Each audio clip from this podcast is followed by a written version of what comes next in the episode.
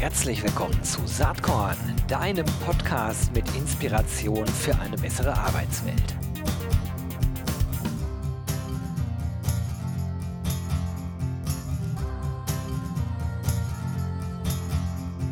Hallo und herzlich willkommen zum Saatkorn Podcast. Ich freue mich heute total. Äh, ihr wisst ja, dass ich leidenschaftlich mich für HR Startups und HR Tech Unternehmen begeistere. Und ich habe hier eins äh, am Start, beziehungsweise ich habe den Co-Founder und Managing Director eines Startups am Start, was ich schon wirklich seit längerer Zeit begleite. Wer regelmäßig Saatkorn äh, konsumiert, der ist auf jeden Fall schon äh, auf Candidate Select gestoßen. Und ich habe heute äh, zur Abwechslung mal äh, den äh, Dr. Äh, Philipp Karl Segers am Start. Bisher war immer Jan Bergerhoff da, sein Co-Founder, der aber gerade beim German Accelerator Programm äh, in den USA in Palo Alto weilt. Also umso schöner, Philipp, dass wir es mal miteinander zu tun bekommen. Herzlich willkommen. Ja, schön, schön, dass ich da sein darf, Gero. Wir haben uns ja in anderen Kontexten schon das ein oder andere Mal gesehen, aber jetzt bin ich endlich auch mal bei dir im Podcast. Freut mich sehr. Völlig äh, verrückt. Äh, ähm, wir haben uns vor allen Dingen äh, gesehen mal in Köln. Das ist aber schon länger her. Da wart ihr, glaube ich, das erste Mal bei mir im Podcast. Äh, da hattet ihr sechs MitarbeiterInnen werde ich nie vergessen. Und äh, ihr saßet in Büroräumen, die äh, also völlig im Umbau waren und äh, total beengt waren. Also das war wie so, wie so Hühner in so einer Legebatterie und alle waren aber hochmotiviert am Arbeiten. War richtig geiles Startup-Feeling. Da hat sich schon ganz schön viel verändert, oder? Ja, inzwischen haben wir vier Etagen, also sind hier in, dem, in der Fläche tatsächlich ganz gut gewachsen. Äh, die sind aber nicht so groß, also vier Etagen klingt nach mehr. Wir sind äh, knapp über 30 Leute inzwischen. Ja, guck, aber über 30 Leute, also eine Verfünffachung zu damals. Und damals würde ich sagen, ist ungefähr, das muss kurz vor Corona gewesen sein. Also ja. so unendlich lang her ist es noch nicht. Okay, für die wenigen, die jetzt keine Ahnung haben, was zur Hölle macht denn Candidate Select, bitte ähm, erläutert das nochmal ganz kurz, aber ich schicke voraus, wir werden heute da nicht total in die Tiefe gehen. Wer das wissen möchte, der findet in den Shownotes diverse Verlinkungen zu anderen Podcast-Folgen oder auch zur HR Startup-Serie, wo Case natürlich auch schon dabei war. Case ist die Kurzform für Candidate Select, ist klar. Also, what about Candidate Select? Was machen wir so? Ähm, ja, ich muss so ein bisschen chronologisch einsteigen. Ich glaube, das ist immer am einfachsten. Wir kommen aus der, aus der Wissenschaft, aus der Forschung, haben uns ähm, tatsächlich mit Bildungsentscheidungen und Entscheidungen im Bildungsprozess und den äh, Ergebnissen von diesen Entscheidungen wissenschaftlich beschäftigt und dabei gesehen, dass Noten und Abschlüsse nicht so wahnsinnig viel aussagen und fanden das ganz schade, weil junge Leute eben sehr viel Zeit an der, an der Uni verbringen. Und so sind wir eigentlich ähm, als, als Arbeitsmarktökonomen überhaupt auf dieses ähm, Recruiting-Thema gekommen und haben gedacht, dass wir das gerne äh, besser machen wollen. Was bedeutet das konkret? Das bedeutet konkret, dass wir ganz, ganz viele Daten sammeln, um bestimmte Stationen, bestimmte Achievements auf Lebensläufen in den Kontext einzuordnen. Wir haben angefangen mit Bildung, wir können das inzwischen tatsächlich global, also global Bildungsabschlüsse ähm, kontextualisieren. Wir haben ein Projekt gemacht, den letzten, äh, ja, ist jetzt auch schon wieder ein bisschen her, 2020 bis 2021, äh, zwei Jahre zusammen mit der Uni Köln, das auch gefördert wurde, wo es darum ging, kann man das eigentlich auch auf Arbeitserfahrungen ähm, erweitern, haben wir auch schon mal äh, hier bei dir drüber gesprochen. Ähm, auch das ist etwas, was wir inzwischen tun. Also wir kontextualisieren Dinge, die auf Lebensläufen stehen und machen das tatsächlich für Unternehmen in der Diagnostik als, als Auswahlalgorithmus, Algorithmus, obwohl das ja immer ein riesiges Thema ist und Algorithmen ja wahnsinnig viel tun können. Ähm, das, was wir machen, ist relativ erklärbar und führt eben dazu, dass Personen bessere Entscheidungen treffen können, weil eben ja, Kontextdaten, also Daten, die einem besser erklären, was da eigentlich genau gemacht wurde, herangespielt werden und dadurch bessere Entscheidungen empowern. Ähm, wir machen das aber inzwischen nicht nur für Unternehmen, wir machen das auch für ja, Studierende, junge Talente, die eben sich selber besser einschätzen wollen und sagen, okay, ich verstehe eigentlich gar nicht mehr, was ich da genau studiert habe. Äh, mein, mein, mein Kumpel, meine Freundin war im Abi eigentlich immer schlechter und viel häufiger abends unterwegs und hat aber jetzt immer viel bessere Noten. Was, wie geht das? Und ähm, ja, genau, solche Fragen beantworten wir dann und das ist für die Studierenden tatsächlich sehr spannend. Und ähm, das sind so unsere zwei Modelle. Sehr cool. Lass uns vielleicht äh, bei den Studierenden oder äh, eigentlich müsste man ja heutzutage sagen, bei den ähm, ArbeitnehmerInnen, äh, bei den potenziellen ArbeitnehmerInnen bleiben, weil es sind ja nicht mehr nur Studierende, denke ich, äh, die ihr euch da anschaut.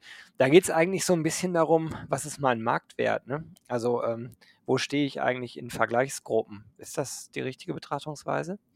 Ja, also wir geben jetzt keinen, keinen klassischen Marktwert im Sinne Mhm. von, das ist dein Gehalt. Das ist eine spannende Idee. Vielleicht machen wir das irgendwann mal, Gero, und dann müssen wir noch ein viertes Mal wiederkommen. Ähm, aber ähm, was wir rausgeben, sind tatsächlich so äh, Vergleichsmetriken. Also wir sagen, wie gut man sich äh, relativ zu einer Vergleichsgruppe verhalten hat. Das kann zum Beispiel eine Notenverteilung in einem Studiengang sein. Also ganz konkret die Personen, die genau das Gleiche mit mir zusammen studiert haben. Wie gut bin ich eigentlich relativ zu denen? Das kann aber natürlich auch ein Arbeitskontext sein. Wir haben in Unternehmen auch Hierarchieverteilungen. Und jeder, der da mal reingeguckt hat, weiß, dass bei manchen Unternehmen bestimmte Titel total häufig und total leicht vergeben werden und bei anderen Unternehmen eben nicht. Also so gefährliche Dinge sind immer so wie Senior Vice President. Bei manchen Startups ist das angeblich jeder. Ähm, bei anderen Unternehmen ist das ein bisschen, bisschen restriktiver. Und das sind aber alles Dinge, die man rauskriegt, wenn man ganz, ganz viele Kontextdaten hat. Das heißt, wir vergleichen einmal lokal zu den Personen, die irgendwie das Gleiche gemacht haben. Und dann haben wir aber auch Daten, um kontextübergreifend vergleichen zu können. Zum Mhm. Beispiel, weil wir mit äh, fast 400.000 Studierenden ähm, in Deutschland Leistungs- und Persönlichkeitstests gemacht haben und dann eben genau wissen, wie gut die in bestimmten Studienkontexten eigentlich abschneiden. Und ähm, genau, können dann auch kontextübergreifend vergleichen und geben somit dann eine Information raus, wie gut warst du eigentlich zu denen, die das Gleiche gemacht haben und wie gut bist du eigentlich im Vergleich zu Leuten, die ein bisschen was anderes gemacht haben oder was ganz anderes gemacht haben. Jetzt ist das ja vom Businessmodell so, es sei denn, ihr habt es verändert, seitdem ich äh, das letzte Mal euch, mich äh, intensiver mit euch befasst habe, dass äh, für die äh, Studierenden das äh, kostenlos ist, ne? dieser Ja. Vergleich. Es liegt auch naheliegend, weil anders als in den, äh, ich sag mal, englischsprachigen Ländern, wo Menschen eher bereit sind, sozusagen für sowas auch selbst Geld auszugeben, ist das in Deutschland nach wie vor ein Problem.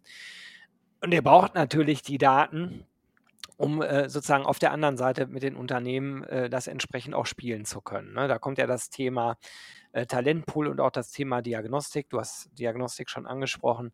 Das kommt genau da äh, ins Spiel. Ich hatte mit Jan äh, das letzte Mal über den Talentpool gesprochen. Äh, das war Anfang des Jahres. Was hat sich denn seitdem bei euch in, in dem Bereich getan?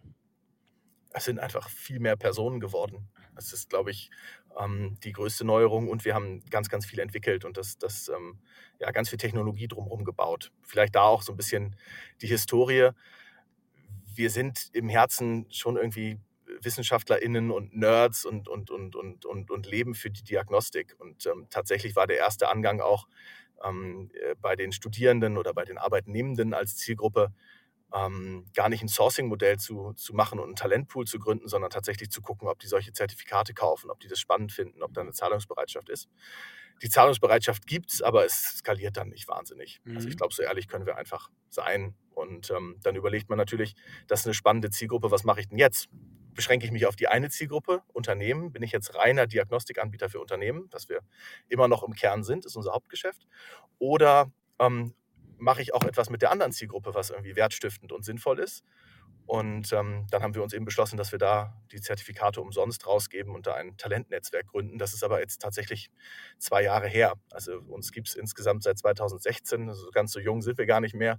Ähm, aber dieses, dieses, dieser Talentpool ist eben noch relativ jung. Mhm. Und ähm, ja, wir haben das letztes Jahr ausprobiert. Das hat, hat gut geklappt. Wir sind irgendwie aus dem, aus dem Stand innerhalb von des ersten, vom ersten Jahr auf 25.000 Personen gewachsen.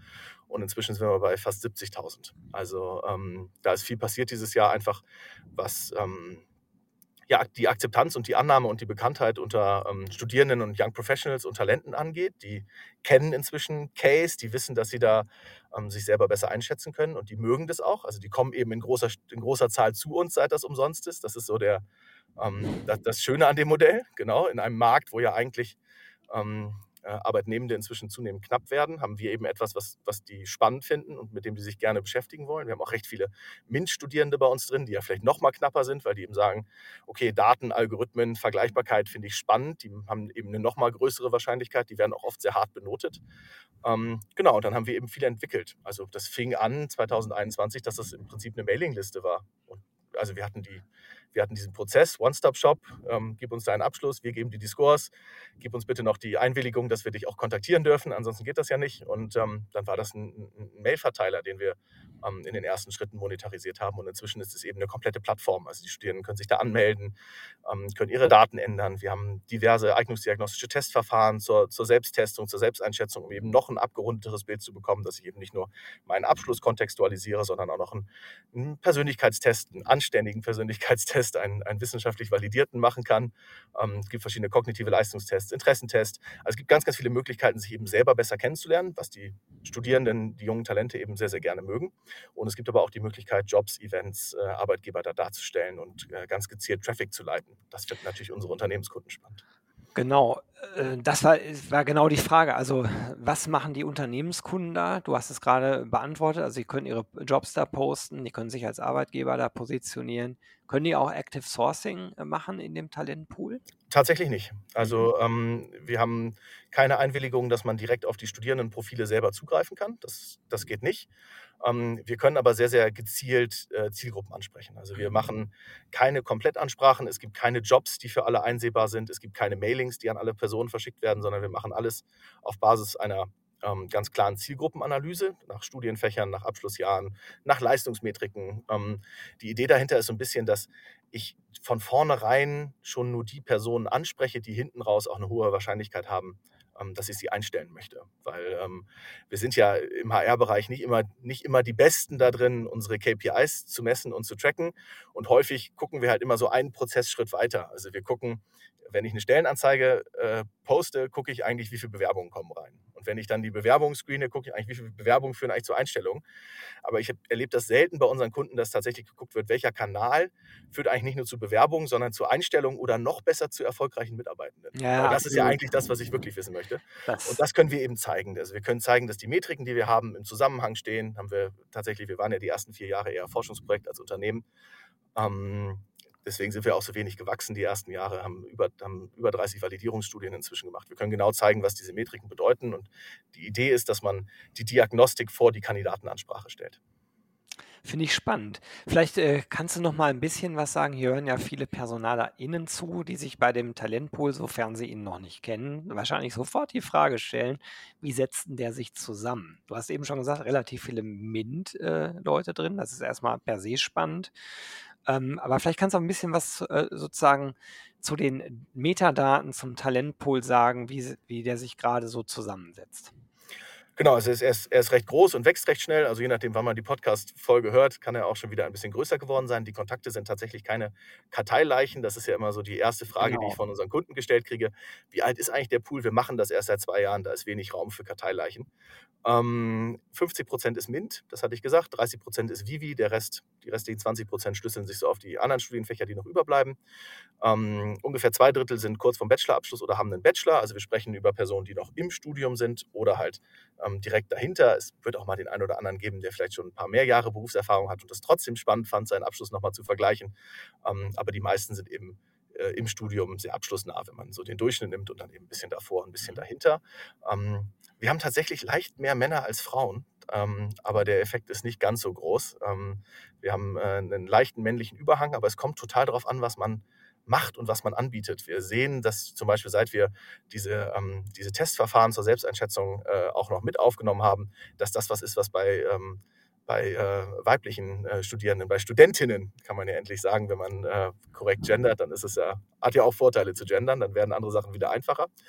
Ähm, äh, tatsächlich sehr beliebt sind. Und ähm, ja, so, so verbessert sich das. Aber wir sind noch nicht ganz bei 50-50, aber ähm, Na gut, sind, das ist natürlich. Wir sind näher dran als viele Unternehmen, die äh, MINT-lastig sind. Ja. ja. ich wollte nämlich gerade sagen, vor dem Hintergrund, dass ihr so einen hohen MINT-Anteil habt, ist das durchaus spannend. Ähm, weil das ja oft immer noch ein Problem ist. Aber da rutschen wir ab in, in Bildungspolitik an der Stelle, die wahrscheinlich äh, in Teilen grundsätzlich anders gemacht werden muss. Ähm, nicht unser wir, Thema jetzt hier, glaube ich. Wir wollten ja in 20 Minuten durchkommen. Das schaffen wir dann nicht, wenn wir über Bildungspolitik sprechen. Bin ich wahrscheinlich auch nicht der, der absolute äh, richtige Mensch, um darüber zu reden.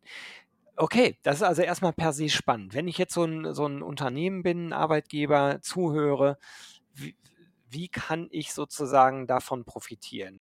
Also idealerweise bucht man sich einen Demo-Termin mit uns. Das geht auch direkt über die Website oder schreibt uns kurz eine E-Mail oder ruft uns an. Wir sind eigentlich relativ gut zu erreichen und ähm, dann erzählen wir gerne sehr, sehr viel mehr. Es gibt natürlich auch ein paar Infos auf der Website Aber ähm, ja, ich glaube, am einfachsten ist tatsächlich, dass man kurz mit uns spricht. Es ist kein komplett automatisierter Prozess. Also es ist nicht so, dass ich mich da jetzt einfach anmelden kann und dann direkt Zugriff auf den Talentpool kriege, sondern ähm, genau, wir machen einen kurzen Termin, stellen das vor, machen auch tatsächlich mit unseren Kunden eine Zielgruppenanalyse in den meisten, in den meisten Paketen, die wir so verkaufen, um äh, besser zu verstehen, was eigentlich äh, die Zielgruppen sind, die wir dann auch ansprechen sollen. Und ähm, genau, dann äh, geht es eigentlich auch schon los. Es ist jetzt kein es klang jetzt so, als wäre das ein elaborierter Prozess. Es dauert nicht wahnsinnig lange. Wir sind da eigentlich relativ flott. Wir müssen eben nur verstehen, was ähm, der Kunde eigentlich tatsächlich an Talenten sucht, damit wir ähm, die auch zielgenau ansprechen können. Und dann äh, werden da eben Stellenanzeigen hochgeladen, da können wir Events zeigen, wir können ähm, eben Traffic über Mailings leiten, also weiterhin sind Mailings Bestandteil. Ähm, hat den Vorteil, dass natürlich nicht alle äh, äh paar 60.000 Studierenden und Talente jeden Tag bei uns in, in der Plattform angemeldet sind, aber natürlich jeden Tag über E-Mail erreicht werden können. Ähm, ja, und wir machen aber auch eigene Recruiting-Veranstaltungen inzwischen, ähm, verschiedene Career Dinner, Career Brunches. Wir machen Hackathon nächstes Jahr. Also wer ähm, sich mit dieser jungen Zielgruppe beschäftigt, ähm, junge AkademikerInnen, ähm, ich glaube, der macht nichts falsch, wenn er zumindest mal ein bisschen mit uns redet und äh, wir da ins Gespräch kommen. Naja, das machen ja inzwischen auch einige Unternehmen. Ne? Auf eurer Webseite habt ihr so ein paar sehr prominent, äh, prominente Namen stehen, wie beispielsweise Evonik, Porsche, Deutsche Post DHL oder Airbus, um nur mal ein paar zu äh, benennen. Ist es denn auch was für kleinere Unternehmen? Weil das sind jetzt wirklich große Namen, die da stehen. Also was ist sozusagen euer Sweet Spot? Welche Kunden findet ihr besonders spannend? Oder sagst du, hey, das ist eigentlich egal an der Stelle? Ich finde es tatsächlich egal an der Stelle. Ich glaube, das mhm. Wichtigste ist, dass sie attraktive Angebote für Talente haben und das auch wirklich ernst meinen. Also wenn ein Unternehmen sagt, ich stelle eigentlich nur Berufserfahrene ein mit mindestens 15 Jahren Erfahrung, dann ist der Fit nicht so gut. Wenn ein Unternehmen sagt, ich, ich stelle eigentlich eher ähm, ja, vielleicht nach Intelligenz, nach Fähigkeiten, nach solchen Dingen ein und gucke gar nicht so sehr auf Erfahrung, ähm, dann sind wir, glaube ich, bessere Ansprechpartner. Und man sollte natürlich auch Strukturen haben. Also wenn man jetzt eine junge Person einstellen möchte, ist es wahrscheinlich, ähm, so ehrlich müssen wir sein, auch einfacher, das über einen anderen Kanal zu machen. Es geht mhm. schon darum, dass man hier ähm, äh, das gut bewerben kann, wenn es ein paar mehr Positionen sind. Müssen das große Unternehmen sein? Nein, nicht unbedingt. Also wir haben auch ähm, viele kleine Unternehmen, mit denen wir zusammenarbeiten, die sind dann eher selten als Referenzkunden auf der Website, weil sie eben weniger bekannt sind. Das ist, äh, das ist, so, der, das ist so der Punkt. Ähm, ja, also wir haben insgesamt äh, über 60 Kunden. Ähm, viele von denen sind natürlich groß, sind Konzerne. Ähm, viele kommen aus dem Beratungsumfeld, weil die Beratung gerade für junge Leute sehr, sehr häufig ähm, Einstiegsmöglichkeiten bietet. Ähm, aber wir haben auch wirklich viele, viele kleine Unternehmen dabei. Also alle Unternehmen, die clevere, äh, smarte, äh, gewissenhafte, ähm, motivierte junge Talente suchen. Ich glaube, das ist, das ist so unser Sweet Spot. Super. Jetzt hattest du eingangs auch ein bisschen was erzählt zu Zielgruppen, die so ein bisschen abseits der Studierenden ähm, liegen. Ne? Also wenn es sozusagen vielleicht um Auszubildende geht oder wenn es vielleicht auch um äh, ArbeitnehmerInnen geht äh, mit Berufserfahrung. Wie sieht das da aus? Weil da, da finde ich jetzt auf der Webseite noch nicht konkrete Angebote. Ich gehe aber mal davon aus, dass ihr da schon irgendwie am entwickeln seid. Vielleicht kannst du uns einmal einen Blick hinter in den Maschinenraum, wie man so schön sagt, äh, ermöglichen. Ja, bei uns kommt ja immer als erstes der Algorithmus. Also wenn wir uns einer neuen Zielgruppe nähern, dann möchten wir ja irgendwas haben, das wir dieser Zielgruppe bieten können, was uns hilft, ähm, zu entscheiden, wer jetzt in dieser Zielgruppe eigentlich besonders vielversprechend ist und wer vielleicht nicht ganz so interessant ist. Und ähm, ist tatsächlich geplant, dass wir da auch was ähm, für, für Auszubildende äh, in Deutschland machen, haben wir tatsächlich auch schon Daten gesammelt. Ähm, muss man dann intern immer so ein bisschen priorisieren. Man kann ja nicht alles gleichzeitig machen. Ähm, wir haben alleine in den letzten Jahren Indien, China, die USA und diverse andere Länder an unser Scoring jetzt vorletzte Woche noch Frankreich angeschlossen. Also wir, wir ähm, sind immer noch, ich habe das eingangs gesagt, ein, wie ein Haufen an Nerds und DatenwissenschaftlerInnen. Das ist auch so geblieben, obwohl natürlich die ganzen Business-Prozesse jetzt, wenn man von äh, fünf auf äh, über 30 hochgeht, auch nachziehen, was auch total spannend ist. Ähm, ja, also ähm, das, das, das sind Dinge, die wir entwickeln wollen. Wir haben jetzt dieses, dieses Scoring entwickelt für, für Arbeitserfahrung ähm, wo das natürlich auch, ähm, was natürlich auch für Personen interessant ist, die schon, die schon eben länger aus dem Studium raus sind und eben da Arbeitserfahrung haben. Das sind alles Dinge, die in unserem Talentpool-Bereich gerade noch nicht so eine große Rolle spielen, ähm, weil wir die, ja, die Algorithmen erst launchen wollen und da auch tatsächlich recht vorsichtig sind. Also wir haben, äh, Jan hat ja über das Fair-Projekt gesprochen. Ich kann da jetzt auch nochmal ganz viel drüber erzählen. Aber wir würden uns nicht wohl damit fühlen, einen Algorithmus äh, live zu schalten, von dem wir nicht wissen, dass er zum Beispiel fair ist oder von dem wir nicht wissen, dass er aussagekräftig ist. Ähm, da laufen noch ein paar Tests. Wird sich dieses Talentpool-Modell dann zwangsläufig auch auf diese Zielgruppen erweitern? Ist schwer zu sagen. Ähm, wir haben auf jeden Fall diagnostische Produkte für diese Gruppen und ich glaube, dass ähm, dadurch, dass man diese Produkte dann auch noch zuschaltet, auch andere Zielgruppen auf einmal dann unser Talentnetzwerk interessant und spannend finden und sich, dass, ich, dass ich das drehen kann. Ähm, für den Moment sind es vor allem Personen, die eben ja, abschlussnah sind nach wie vor interessanter Ansatz und äh, mich verwundert die Antwort auch gar nicht, wenn man euch so ein bisschen besser kennt. Äh, du hast es eben schon so ein bisschen nonchalant äh, nebenbei einfließen lassen. Wir sind, waren ja mal eigentlich eher ein Forschungsprojekt. Ihr hattet ganz am Start äh, sehr wissenschaftliche Ansätze, die ihr dann zu einem Businessmodell entwickelt habt. Aber sozusagen diese, diese wissenschaftliche Akkuratesse ist, glaube ich, Kern äh, der DNA von, von Case, muss man einfach so sagen. Und das finde ich jetzt gerade auch total sympathisch, dass du sagst, ja, wir sind da dran, aber mal gucken, ob daraus dann äh, sozusagen wirklich ein Businessmodell wird, das wird man noch sehen. Spannend. Ähm, wenn man auf den aktuellen Markt so schaut, ähm, dann ist es, finde ich, total spannend zu sehen, wie sich die äh, Wirtschaftslage und der Arbeitsmarkt irgendwie so ein bisschen zu entkoppeln scheinen. Nicht komplett, ne? Nat natürlich gibt es da einen Zusammenhang, aber wenn man, äh, wenn man so die Nachrichtenlage verfolgt, müsste man eigentlich annehmen, dass äh, wir äh, in Schutt und Asche liegen, was den Arbeitsmarkt angeht. Das Gegenteil ist der Fall. Wir sind nach wie vor auf einem extrem hohen Niveau unterwegs, äh, mit einer sehr niedrigen Arbeitslosigkeit und mit Aussichten, die man selbst wenn man nicht so ein notorischer Optimist äh, ist, wie ich das gerne bin, ähm, äh, wo man sagen muss, die Aussichten sind eigentlich ganz gut, auch für 2023. Wie schätzt du die Lage ein? Wie schätzt ihr das so ein? Ja, also ich, ich bin ja tatsächlich äh, per, per, per Ausbildung Arbeitsmarktökonom. Das heißt, ich kann jetzt auch nicht nur irgendwie aus Case und aus meinen praktischen Erfahrungen, sondern auch so ein bisschen auf die, auf die Daten dahinter gucken.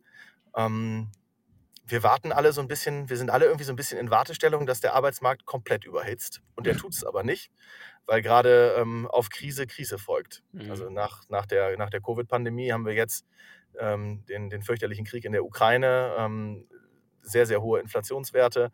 Und ähm, ja, das, das, das, das, das hilft dem Arbeitsmarkt tatsächlich so ein bisschen. Das hilft den Unternehmen, weil ansonsten hätten wir eine ganz andere Situation.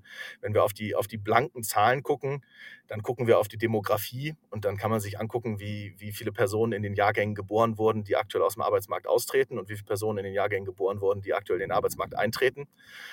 Und dann sehen wir einen riesigen Mismatch. Also die Generationen, die austreten, sind von den, von den Geburtsstatistiken fast doppelt so groß. Und ähm, das, ist, das, das muss zwangsläufig eigentlich dazu führen, dass wir an eine Situation kommen, wo ähm, der Markt stärker in, äh, zum Vorteil der Arbeitnehmenden kippt. Das, ähm, das passiert das ja, das, schon, würde ich sagen. Ne? Ja, also, genau. Und wir, wir, sehen, kann, wir, sehen, das auch. Aber, das ist der Beginn, ne? Genau, aber das, das, das Verrückte ist ja, dass das passiert oder dass es beginnt in einer Situation, wo wir eigentlich wirklich in, in äh, sehr, teils sehr, sehr schweren Wirtschaftskrisen sind. Also mhm. auch, auch, äh, wenn man das jetzt mal irgendwie so vergleicht mit anderen Wirtschaftskrisen, die wir schon hatten, das sind ja wirklich massive ähm, Verluste im, im, im, Bruttoinlandsprodukt und so, die damit einhergehen, massive, ähm, massiv weniger Produktion, massive Verzögerungen in der Produktion. Ähm, und trotzdem ist der Arbeitsmarkt so stabil. Also das, das zeigt immer eigentlich schon, ähm, sehr, sehr stark, wo es hingehen wird, wenn sich die wirtschaftliche Lage ein bisschen normalisiert.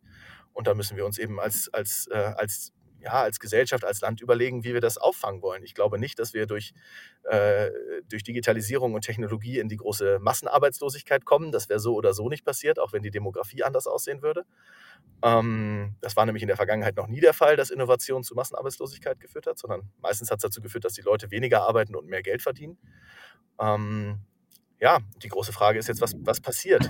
Ähm, ich glaube, wir brauchen die Technologie, wir brauchen eine höhere Partizipation am Arbeitsmarkt von Frauen, wir brauchen eine höhere Partizipation von älteren Menschen, wir brauchen äh, Einwanderung. Das sind alles Dinge, die wir brauchen werden. Ansonsten wird das nicht gut klappen. Und das finden wir natürlich dann auch wieder aus der Case-Brille spannend, weil wir ähm, zum Beispiel auch aus dem Ausland dann Bildungsabschlüsse vergleichen können und dadurch dann wieder so ein bisschen die Risiken und die Informationsasymmetrien, die zwischen Unternehmen und Bewerbenden äh, vorherrschen, abbauen können, um das eben ja, zu facilitieren und einfacher zu machen. Super geil, deine Einschätzung. Ich habe das schon bewusst gefragt, äh, aufgrund deines, äh, Backgrounds, ne? Das ist sehr interessant und natürlich kann man sich, wenn man jetzt Teil dieser Branche ist, wie wir beide es ja sind, erstmal per se freuen, dass sozusagen das eigene Business davon, äh, profitieren wird mittelfristig insgesamt auf den Standort Deutschland zu schauen, äh, da kriegt man so ein bisschen Sorgenfall, 'n Produktivitätsverlust. Also, da müssen wir gesellschaftlich ganz schön Gas geben, damit wir sozusagen insgesamt nicht, äh, abrutschen, ne? Das ist, äh, definitiv, glaube ich, eine große Gefahr. Aber auch darauf möchte ich jetzt an dieser Stelle nicht tiefer eingehen. Gibt es andere, die das, ähm, besser machen können. Was mich noch interessiert zum Abschluss, Philipp, ist eigentlich was dich selbst so inspiriert? Weil ich habe ja bei Saatkorn den Claim Inspiration für eine bessere Arbeitswelt. Und vielleicht gibt es irgendwas, was du dazu denkst. Vielleicht gibt es auch irgendwas, was du dazu teilen möchtest. Würde mich interessieren. Ja, ich hatte die Frage befürchtet, bin dennoch nicht vorbereitet. Ähm, ich, was, was, was mich gerade persönlich wirklich wahnsinnig stark inspiriert, ist das, was, wir, was hier bei uns bei Case passiert. Also ähm, du hast gesagt, wir sind eben stark gewachsen. Ich, wir kommen aus einem für uns äh, ganz klar definierten und verständlichen und logischen, rationalen Umfeld, nämlich aus der Wissenschaft, äh, können mit Datensätzen und all solchen Dingen umgehen, können Produkte bauen. Das hat alles immer gut funktioniert. Und auf einmal ähm, ist es aber kein Forschungsprojekt mehr, sondern ein Unternehmen. Und man hat so ganz, ganz viele, so die ganz typischen Funktionen, die halt jedes Unternehmen hat. Man muss sich auf einmal überlegen, wie mache ich das eigentlich mit der Lohnbuchhaltung? Wie mache ich das eigentlich mit, ähm, mit meinem Vertrieb? Wie mache ich das eigentlich mit meinem Marketing? Wie strukturiere ich das eigentlich? Wer ist in welchem Team? Und das, das ist total spannend, das auch am eigenen Leib zu erfahren. Also wir haben jetzt einen sehr sachlichen und faktenbasierten Blick auch auf ganz, ganz viele HR-Prozesse und auf einmal stellen wir mhm. selber ganz viele Leute ein und ähm, nutzen natürlich auch unsere Scores und können irgendwie hier so interne kleine Validierungsstudien machen. Würde jetzt von der Stichprobengröße noch nicht ganz für eine Publikation ausreichen. Da gibt es dann zum Glück andere Anwendungsfälle. Und ähm, ja, das finde ich so total spannend. Und ähm, ich weiß, dass du immer ganz gerne ein Buch hören möchtest und ich, ich hasse Management-Ratgeber. Das, ey, das, ganz ehrlich, muss gar kein Buch sein. Ne, ich habe aber eins. Ah, okay. Cool. ich hasse, ich hasse Management-Ratgeber und mir wurde aber dann tatsächlich jetzt im Sommerurlaub von einem befreundeten Unternehmer ein Buch empfohlen. Das ist der erste Management-Ratgeber, den ich durchgelesen habe. Den fand ich ganz nett. Das Buch heißt Scaling Up ähm, ja. wie man äh, es hinkriegt, dass äh, Organisationen wachsen und was man dafür alles tun muss. Und ähm, das fand ich tatsächlich spannend. Wahrscheinlich einmal aufgrund der Situation, die wir gerade bei Case haben, aber auch, weil das ein ähm, ja, sehr, sehr gut geschriebenes Buch ist. Ich habe es im Englischen ist, gehört und gelesen. Ist ja ein regelrechter Klassiker, kann man inzwischen schon sagen. Es ist ein älteres Buch, äh, aber äh, glaube ich immer noch mega spannend. Ich habe es auch noch nicht gelesen, aber wenn du das so empfiehlst, werde ich mal einen Blick reinwerfen. Und ich werde es natürlich in den Show Notes verlinken. Ja, Management-Ratgeber geben ja oft sehr einfache Weisheiten. Ja, Das ist für den Wissenschaftler dann ja oft der Feind. Aber da habe ich mich wirklich in vielen Situationen habe ich, äh, habe ich mich da sehr wiedererkannt. Ja. Sehr cool. Philipp, ich danke dir ganz, ganz herzlich, dass du dir Zeit für Saatkorn genommen hast und ich werde euren Weg sowieso weiterverfolgen. Ich finde das mega spannend, äh, was ihr macht, wie ihr es macht. Freut mich total, wie die Entwicklung ist. Also weiterhin viel, viel Spaß und Erfolg äh, mit Candidate Select und danke nochmals. Vielen Dank, dass ich da sein durfte und du dir die Zeit genommen hast. Tschüss, Gero. Bis bald. Ciao. Jo, das war diese Saatkorn-Podcast-Episode. Wenn du nichts mehr verpassen willst und dich überhaupt für die Saatkorn-Themen interessierst, dann abonnier doch einfach meinen niegelnagelneuen Newsletter. Und dann bekommst du jeden Sonntag frisch alle Artikel, alle Podcast-Folgen, außerdem noch meine wöchentliche Kolumne und die Verlosung der Woche in deine Inbox. Musst du natürlich nicht sonntags lesen, geht auch montags oder dienstags. Ich würde mich sehr freuen. Hier nochmal die URL saatkorn.com slash newsletter. Tja, dann bis bald. Ciao.